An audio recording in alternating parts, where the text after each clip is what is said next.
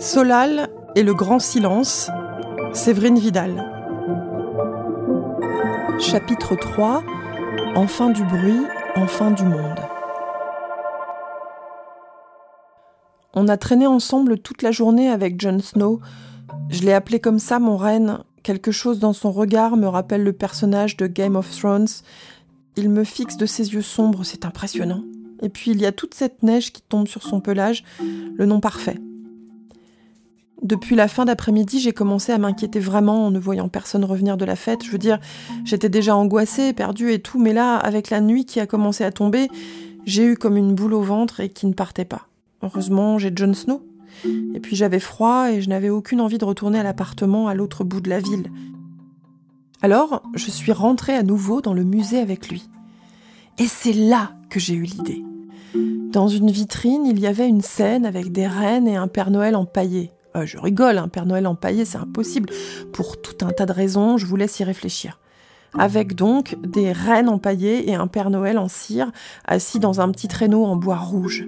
Je me suis retournée vers Jon Snow et j'ai dit comme ça Et si on y allait à cette fête? Et si tu m'y emmenais en traîneau? Elle est pas géniale, mon idée, hein? C'est décevant parfois les reines. Le gars n'a pas bougé, n'a rien répondu, un grand timide, je pense. J'ai fait comme s'il était d'accord et j'ai essayé de sortir le faux traîneau de la vitrine. J'ai tiré, tiré de toutes mes forces, en vain. Il l'avait scellé au sol et il faut dire que je n'ai pas les biceps les plus développés du monde. J'ai fini par renoncer, tout déçu. Et puis, de retour dans la rue, alors que la tempête devenait de plus en plus forte, que le vent glacé cinglait mes joues et que la neige continuait à tomber en rideaux, j'ai vu, devant le garage d'une maison, deux grandes luges en plastique. Des enfants avaient dû les laisser là au moment du départ collectif. Jon Snow, ça y est, je sais ce qu'on va faire. Je vais fabriquer un traîneau et hop, tu cours, et hop, je retrouve ma famille. T'es d'accord?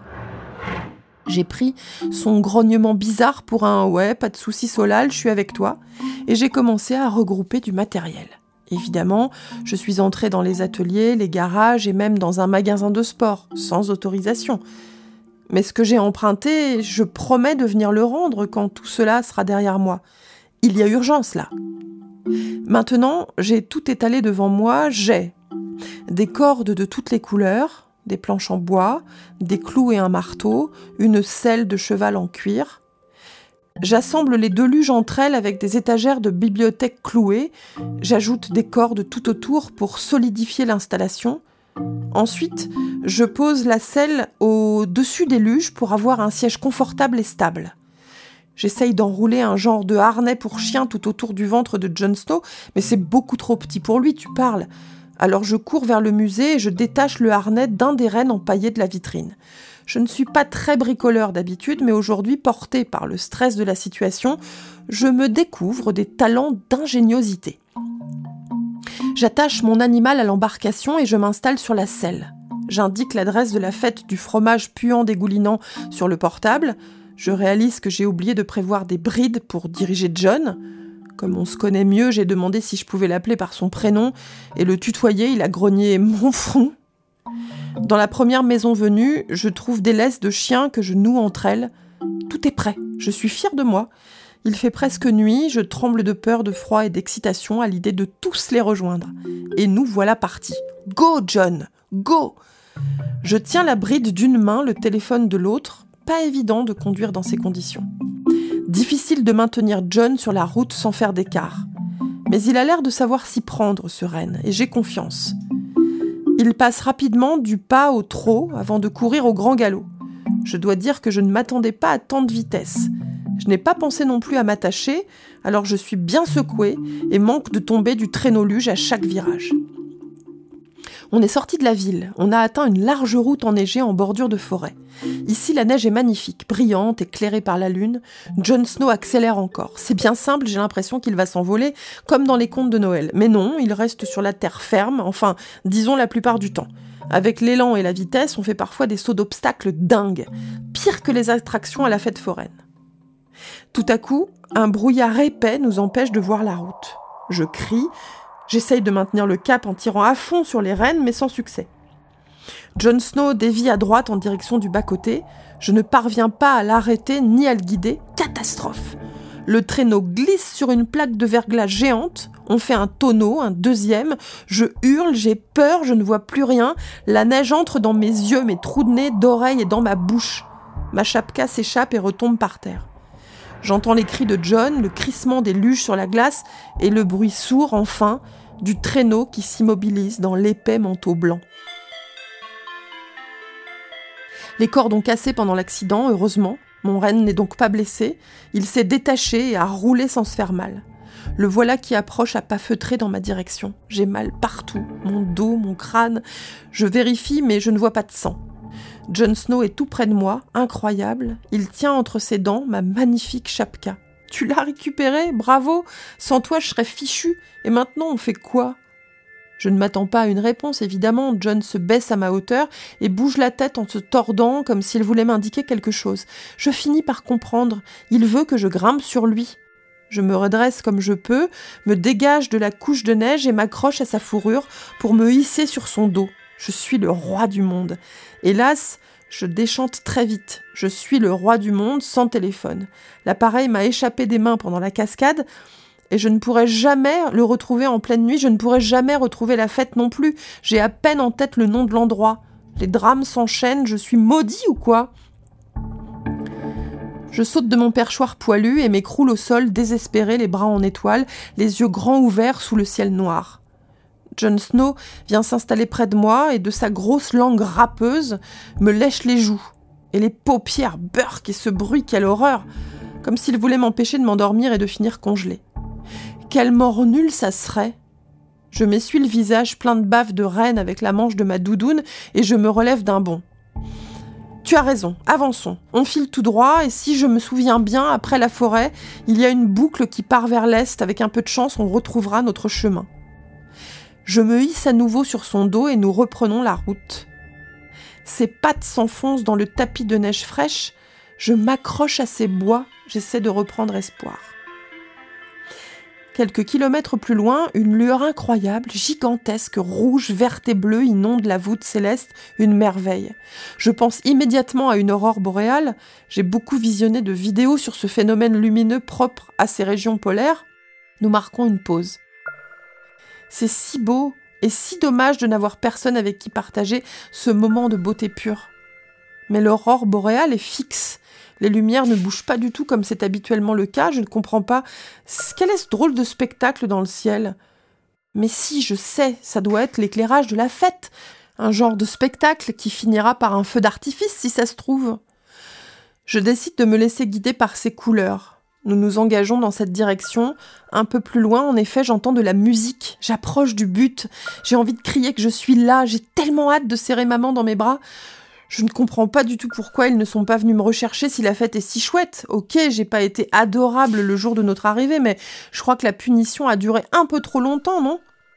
J'essaie de ne pas trop penser, je donne deux petits coups de talon dans les flancs de mon renne pour qu'il se remette au galop et nous fonçons.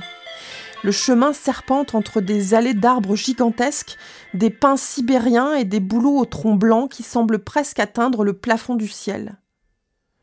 Soudain, en haut d'une colline, j'aperçois le lieu de la fête. En contrebas de la route, au cœur d'une clairière tout illuminée, la foule se presse.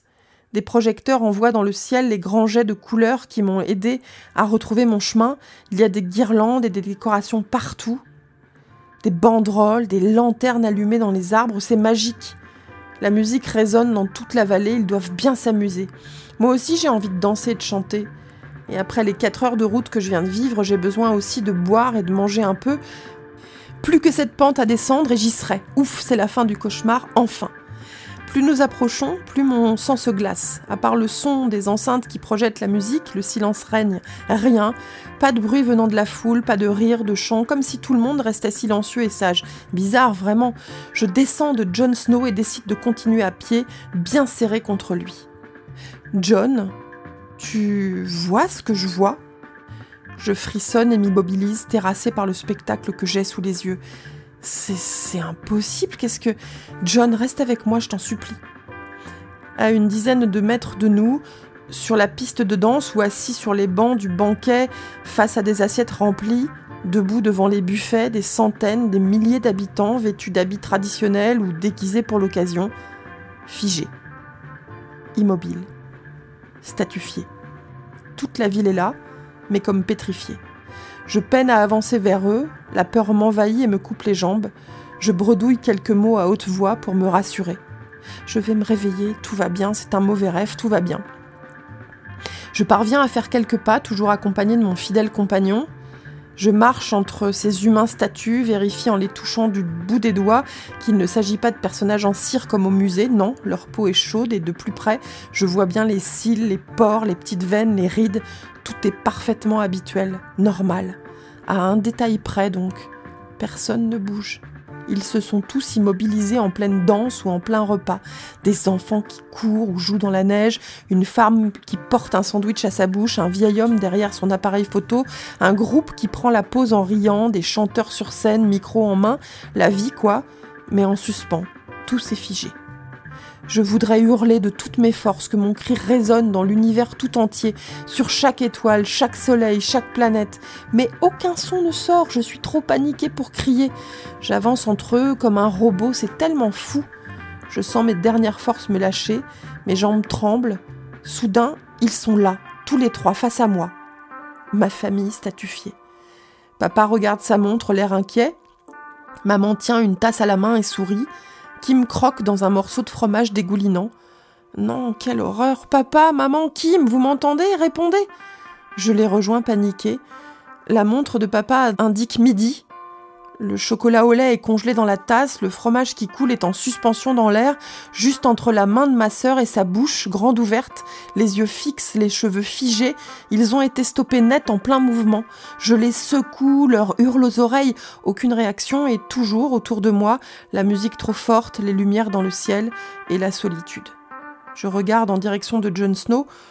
Lui aussi s'est promené parmi la foule, il s'est arrêté devant une femelle de son espèce, médusée elle aussi. Il la renifle et lui donne des petits coups de tête, comme s'il tentait de la réveiller. Mais elle ne répond pas et reste immobile.